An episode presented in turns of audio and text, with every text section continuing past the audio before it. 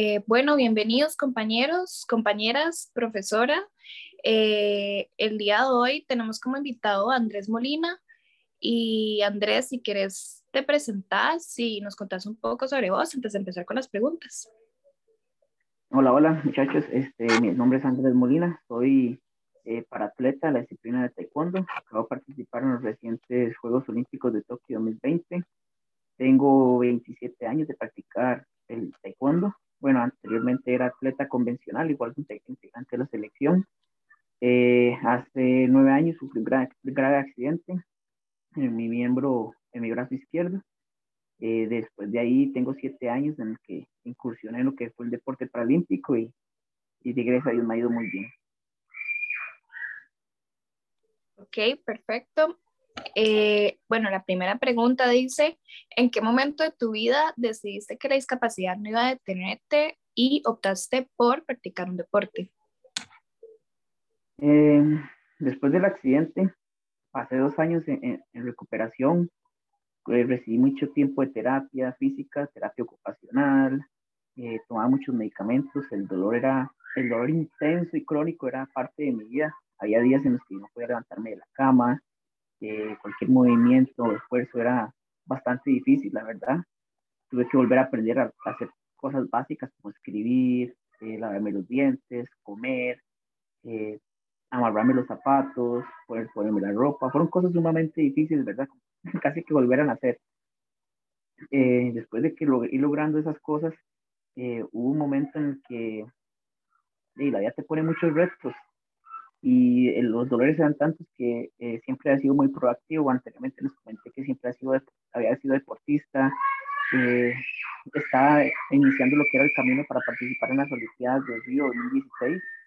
Entonces el golpe anímico era bastante duro y me dije, ¿cómo, cómo de un momento a otro mi vida era tan activa, tan productiva deportivamente y ahora estoy aquí postrado en, en un sillón sin poder moverme, sin mucho dolor, eh, sintiéndome casi que nada, ¿verdad? Eh, entonces dije, no, aunque tenga dolor, eh, voy, a, voy a intentarlo. de hecho, empecé haciendo un poquito de, de, de pateo, perdía mucho el equilibrio, aunque no lo crean, perder, o bueno, en mi caso yo no lo perdí, pero sí, sí tenía mucho, este, perdí mucha ¿cómo decirlo? Mucha movilidad, fuerza en mi brazo izquierdo y eso, eso me involucraba que no tenía equilibrio para muchas cosas tan simples como correr, eh, patear una bola, no podía. Entonces inicié con el ciclismo, me costó mucho, cada rato me caía, cada, cada matorral fui a dar. Eh, después de eso decidí volver al taekwondo por mí, por mí solo. Aquí en Costa Rica no hay entrenadores especializados en, en, deportes paralímpicos. Entonces, de hecho, la mayoría de atletas este, hemos tenido que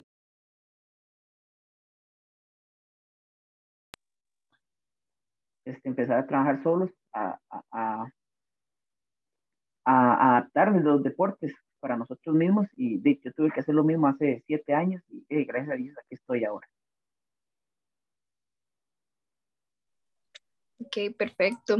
Me, me, parece curioso lo que dijiste, el proceso ya de aprender desde cero cómo escribir, lo de amarrar los cordones, cosas ya que para para uno, súper básico, tener que aprenderlo desde cero es bastante retador. Y lo de la bicicleta jamás me lo imaginé. Como que llegar a perder el equilibrio. Interesante. ok, bueno, la segunda pregunta.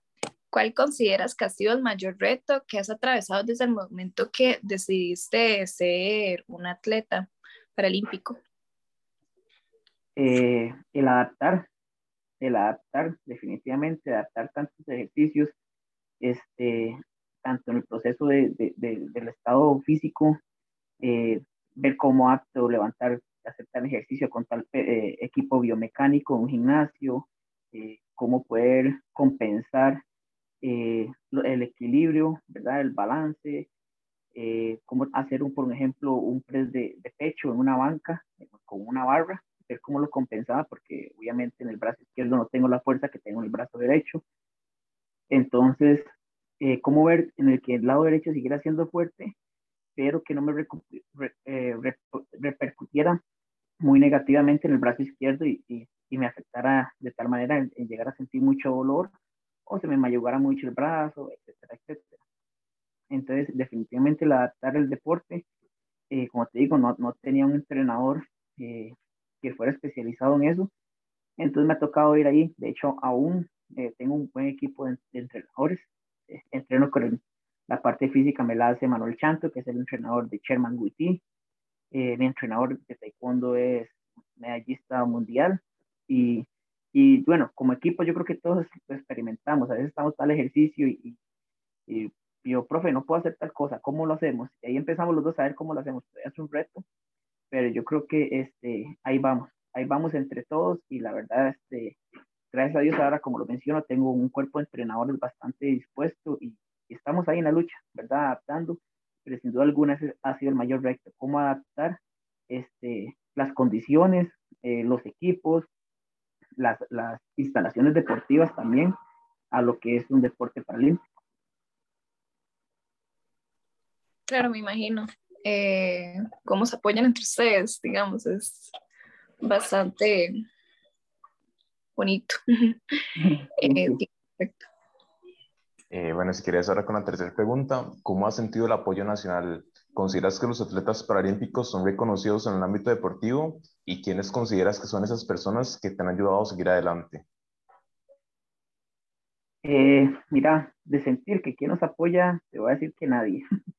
Eh, tal vez un poquito el gobierno, debido a los, a los resultados que se han tenido en los últimos dos años, pero de ahí en afuera, eh, ninguno. Eh, después de que se logró en Lima ganar cuatro medallas, de hecho, que la ganaron Steven Román, Henry Rabe, Camila Hedis y, y, mi persona, que ganamos ahí, empezamos a tener mayor aporte económico. para nosotros, nosotros nos dedicamos todo el día a, entrenar, entonces obviamente no podemos tener una, un trabajo laboral, ¿verdad? Entonces tenemos que tener cierta remuneración para poder apoyarnos con todo eso. Aparte que los costos de, de entrenamiento son bastante elevados, tenemos que pagar entrenadores, nutrición, este, todo ese tipo de cosillas. Eh, de ahí para acá, no, no, no, puedo ocultarlo, el ICODER este, se ha echado, ¿verdad? Se ha puesto la mano en el corazón, nos ha ayudado bastante, eso nos ha permitido evolucionar grandemente, ¿verdad? De hecho, en los Juegos Paralímpicos se dio el resultado, clasificando a nueve atletas, casi igualando lo que es una delegación de atletas eh, convencionales, ¿verdad? Y tres los resultados que se trajeron. Eh, yo creo, bueno, los resultados casi que fueron mayores a los de la selección con, de delegación convencional, con las medallas de Sherman, eh, mi quinto lugar, donde que estuve solamente dos puntos de ganar la medalla de bronce en una categoría que no era la mía. Eh, y todos los demás compañeros superaron por mucho sus, posiciones. Entonces, eh, sin duda alguna, si la empresa privada eh, apoyara a los atletas convencionales y también a los atletas paralímpicos, sería genial, ¿verdad? para nadie es un secreto que aquí el, el, deporte que casi que se lleva todos los dineros es el fútbol y y es, una gran, es una gran pérdida, la verdad.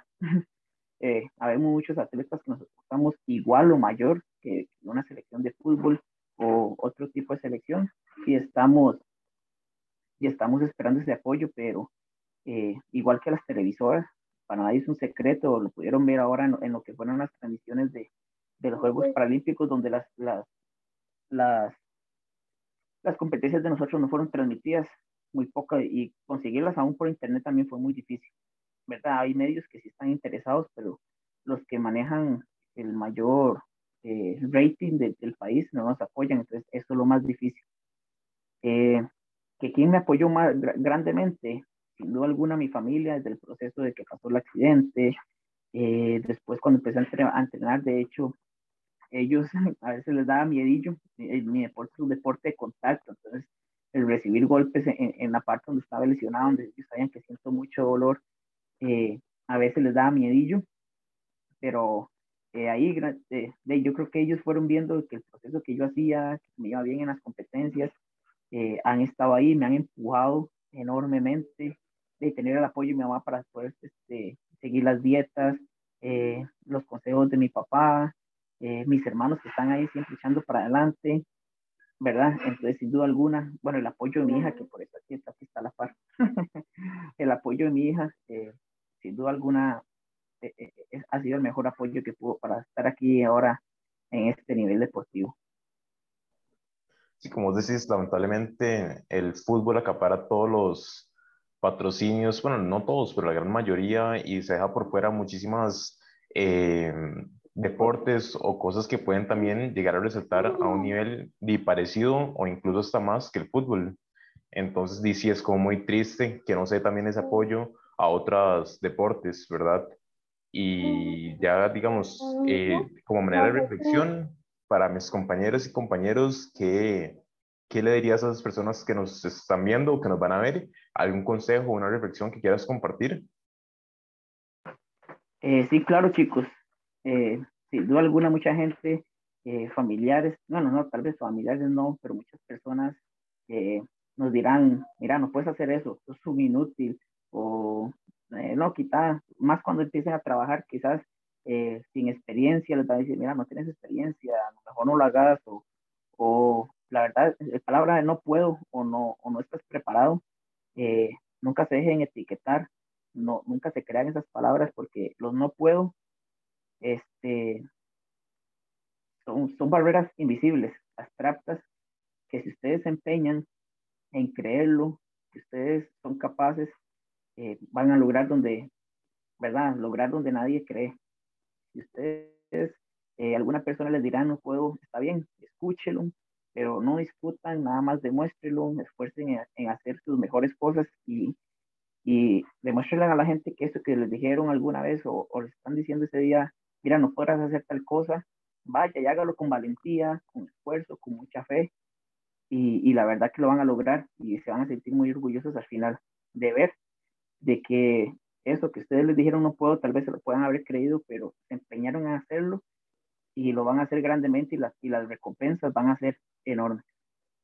A mí muchas veces me dijeron, no vas a poder hacer ejercicio nunca más, tu mano izquierda nunca va a funcionar, eh, y hoy por hoy mucha gente no se da cuenta que tengo una, una discapacidad en mi brazo izquierdo y pues, ahora soy un súper deportista. Entonces, eh, la verdad es que para mí no puedo muchas veces es, un, es una palabra abstracta. Toda la razón, Andrés. De verdad te agradecemos muchísimo por habernos acompañado y por habernos brindado esta entrevista. Y quedamos aquí. Muchísimas gracias.